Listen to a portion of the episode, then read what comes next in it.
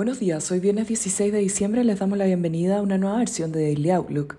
El tipo de cambio abre en 877 pesos en línea con el cierre de ayer con los mercados globales negativos. Ayer fue el turno del Banco Central Europeo y el del Banco Inglaterra, a los cuales siguen los pasos de la Fed e implementan un alza de 50 puntos base en sus tasas de referencia, dejando claro que aún son necesarios varios aumentos para hacer frente a la inflación. Adicionalmente, hoy se publicó el dato de inflación de la eurozona, el cual estuvo en línea con las estimaciones del mercado, con un retroceso de 0,1% month over month y 10,1% year over year. Por otro lado, a las 10 y media de la mañana se publicará el dato de PMI en Estados Unidos.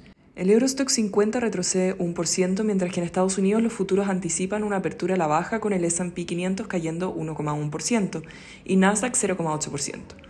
Por su parte, en Asia, los mercados cerraron mixtos con el CCI 300 plano y el Hang Seng 0,4%, mientras el Nikkei retrocede 1,9%.